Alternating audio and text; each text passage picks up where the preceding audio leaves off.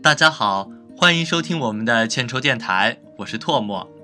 我们的星子呢，因为身体缘故，要跟大家拜拜两个星期。在两个星期之后呢，我们的节目会恢复正常。所以呢，现在这个节目会变得非常的高大上。好了，今天要跟大家谈论的话题呢，就是诗人孩子。海子呢，原名查海生，一九六四年五月生于安徽省怀宁县高河茶湾，在农村长大。一九七九年十五岁时考入北京大学法律系。大学期间开始诗歌创作。一九八三年自北大毕业后，分配至北京中国政法大学哲学教研室工作。一九八九年三月二十六日，在山海关卧轨自杀。在诗人短暂的生命里，他保持了一颗圣洁的心。他曾长期不被世人理解，但他。是中国七十年代文学史中一位全力冲击文学与生命极限的诗人。他凭着辉煌的才华、奇迹般的创作、敏锐的直觉和广博的知识，在极端贫困单调的生活环境里，创作了近两百万字的诗歌、小说、戏剧与论文。他认为，诗，就是那把自由与沉默还给人类的东西。在中国当代诗坛，孩子常常被评价为一个诗歌时代的象征和我们祖国给世界文学奉献的一位具有世界眼光的诗人。作为二十世纪八十年代后期新诗潮的代表人物，海子在中国诗坛有十分独特的地位。他的诗不但影响了一代人的写作，也彻底改变了一个时代的诗歌观念。成为中国诗歌文化的一个重要组成部分。相信大家都知道《春暖花开》这首诗，不知道为什么第一次看他的诗集就特别喜欢。他把什么都表达得如此的淋漓尽致，不知不觉就陷入了他的诗、他的情感里面去了。然后细细聆听自己心里那一片最宁静。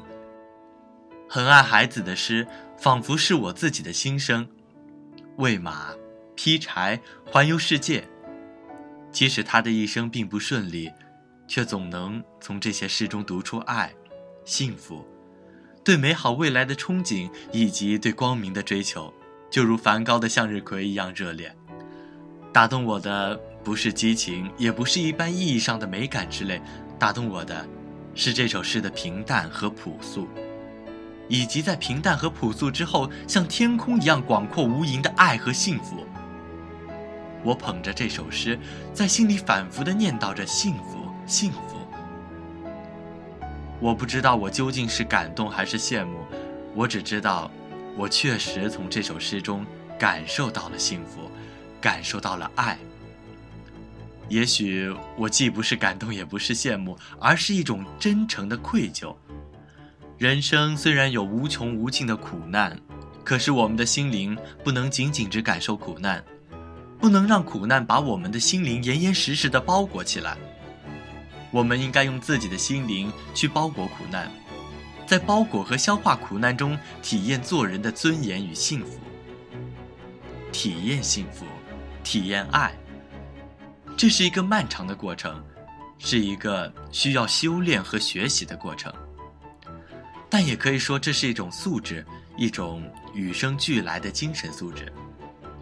同时还可以说，这是一种状态，一种看待世界和自己的状态，一种盈满爱和幸福体验的自由境界。最切切的说法，也许是这样：这是一种源于信任、源于爱、源于生命的完整与健全的放松。体验不到苦难的心灵是肤浅的，体验不到幸福的心灵是猥琐的，体验不到放松的心灵。是残缺的。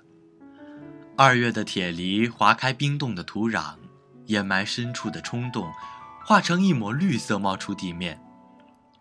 上季的洁白挂在树梢，微风里醉成各种娇憨的模样。春天的眼神止不住小鸟的鸣唱，燕子在堂屋里筑起了新房，鱼儿在水里亲吻，把一池湖水搅动出无数个月亮。站在春天的村庄，梦里梦外都想着飞翔。枯叶上的一只蚂蚁，一只小小的蚂蚁，它的身体太小太轻，也许它有被人踩踏的危险，也许刚从谁的脚缝爬出。但他依然没有埋怨命运，依然爬行在他生命的轨迹上。不要为蚂蚁感到难过，他是幸福的，在幸福的天平上，我看到了他灵魂的重量，看到了他美丽而自由的心灵，广阔的胸怀，坚强的活法。你幸福了吗？金钱、地位、权势，拥有这些你就幸福了吗？你会不会计较金钱、地位、权势呢？你觉得？你满足了吗？在节目的最后呢，要向大家推荐一本书，名字叫做《海子传》，作者呢是于徐刚。当然，孩子一生的经历是一本书所不能概括的。他是诗歌王国的孤独帝王，他是诗歌的灵魂，他将终其一生为诗歌献身。下面呢，我来稍稍的透露一下这本书上面的一些内容。《海子传》的序上写道：“有人说，海子是农业文明的殉葬者，而技术文明的象征物——火车，碾压过他的身体。他从技术文明与农业文明交叉的迷雾中，返回了阔别已久的家园。孩子便因此而成为一种象征，介于农业文明与技术文明之间，有点像清末明初时的大学者。”王国维先生，他也是一位殉葬旧文化、怀抱着赤子之心的学者。这本书呢，真的给予了孩子很高的评价。不过，每个人心中都有一把不一样的尺子去衡量一些人或事，我们当然也不例外。那么，你们心中的那个孩子又是怎么样的呢？阅读完这本书之后，有机会再来分享一下心得吧。